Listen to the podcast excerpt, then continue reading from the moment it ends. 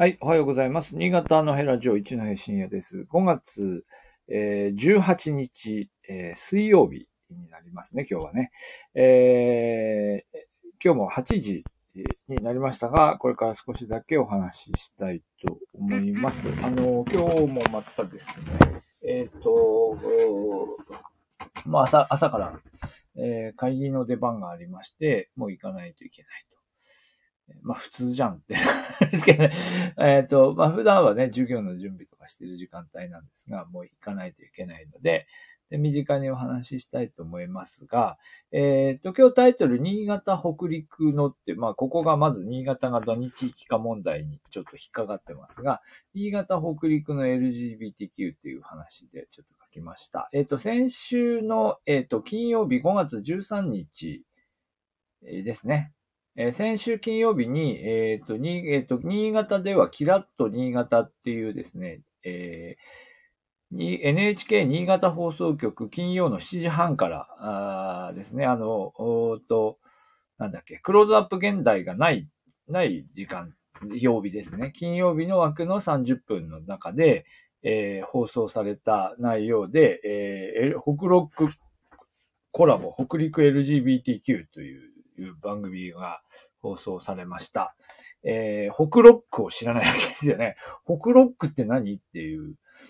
えー、なんだろうと思ったら、なんか多分、この同じ時間枠の中で、北陸3局は北ロックっていう枠で番組を放送しているみたいで、まあ、いかにも、あのですね、新潟は、あの、お友達に入れてもらってない感じがあるんですけど、まあ、ただ、そうは、でも、まあ、お友達に入れてもらってないっていうか、入れてもらってるっていうか、4曲、こう、コラボですね。えー、新潟、石川、福井、富山4県で、えー LGBTQ の当事者を、に来てもらって、それぞれの出身者かな。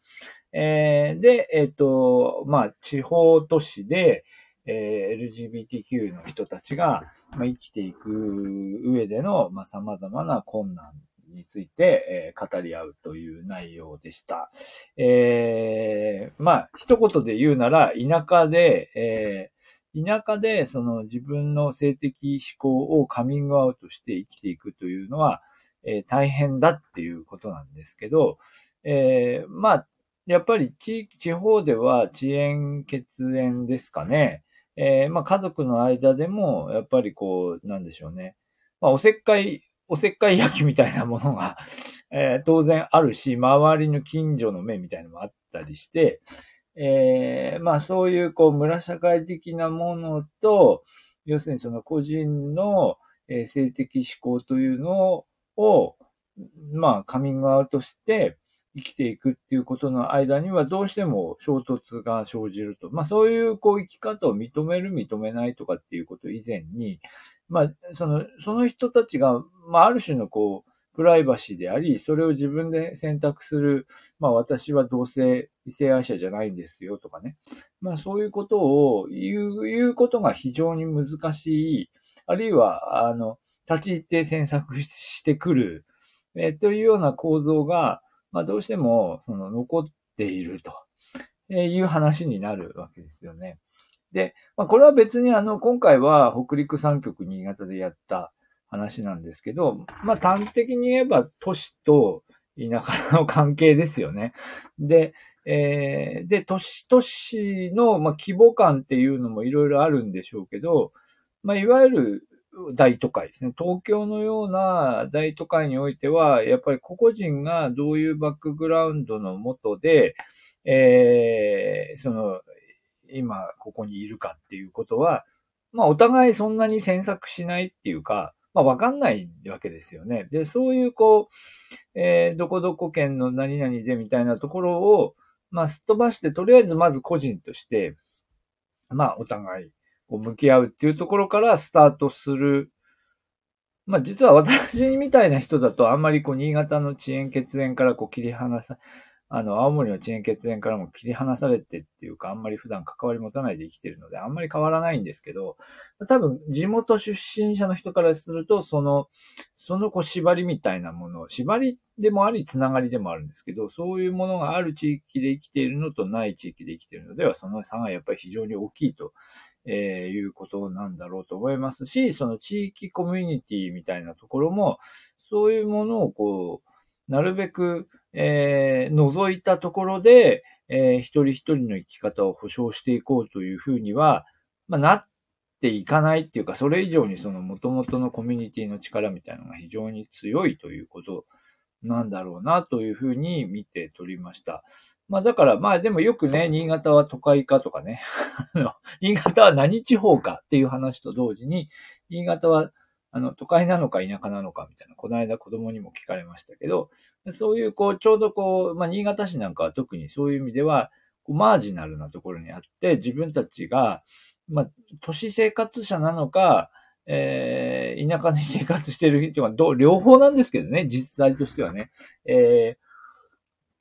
まあそういう意味での指標の中に、まあある種その都市として、えー、その子が尊重されるというか、えー、まあそういうふうな社会に、えー、脱皮できているかどうかっていうところも、まあ一つ私たちが、あの、なんかバロメーターにしてもいいのかなというふうには思いますね。まあなかなか難しいですね。バロメーターにしたところで変え変えられるわけでもなく、なかなか人々の感覚そのものはそう簡単には変わらないようにも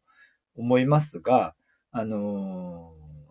うん。まあ、そう、そういう課題があるというふうには、え感じました。で、えー、まあ番組の中でも途中ででもやっぱりその、えー、その社会の中における埋めを、埋めを増やせよみたいなやつそのものが、えー、まあその LGBTQ 当事者の人たちにとっては、こう圧力にこうなってくるわけですけど、まあ、そのことと、いわゆる少子化対策みたいなものは、まあどうやって両立したらいいのかっていう話も、えー、まあ出てましたけども、まあ、だからそれは、これはもう新潟の話ではないですけど、まあ多分同性愛者の、えー、パートナーシップとかね、ありますけど、まあつ、つまりその、同性婚制を制度の中にどういうふうにこうビルトインして、まあそれは当事者にとっては、えっ、ー、と、個人の権利として保障してほしいということでもあるし、まあ何でしたっけ、あの、えっ、と、なんだ、その、結婚に至らない、えっ、と、フランスの、なんつったっけ、パックスでしたっけ？っていうような、えー、その、その手前の、こう、法的な中退を、こう、保障するみたいな制度がありましあ、あったはずですが、まあ、そういうものと、あるいは同性婚みたいなものを、こう、組み合わせていって、社会の中で、それを認め、認めるっていうか、制度の中に入れていくということが一つと、それからもう一つは、やっぱり、うーん、なかなか難しい問題ではあるんですけど、まあ子供の、その、えー、里親とかの、えっ、ー、と、もう一つは、あの、特別養子縁組とかですね。そういうものと、つまり子供を、えー、育てられないけれども子供がえ持ってしまった人と、それから子供を持ちたいし、その環境を整えていくことはできるんだけれども、まあ実際に自分たちで子供を産むことができない人たち。まあこの二つのやっぱりマッチングを、マッチングって言うとすごく軽いですけどね。でもそれを社会の中にどのように、えー、取り込んでいって、そしてそれをこう社会の中で、えー、まあ育んでいくかみたいなところが、まあ、日本全国での課題ですね。日本全国の課題で、で、そういうものに支えられて、え地域なりコミュニティなりが維持されていくということについて、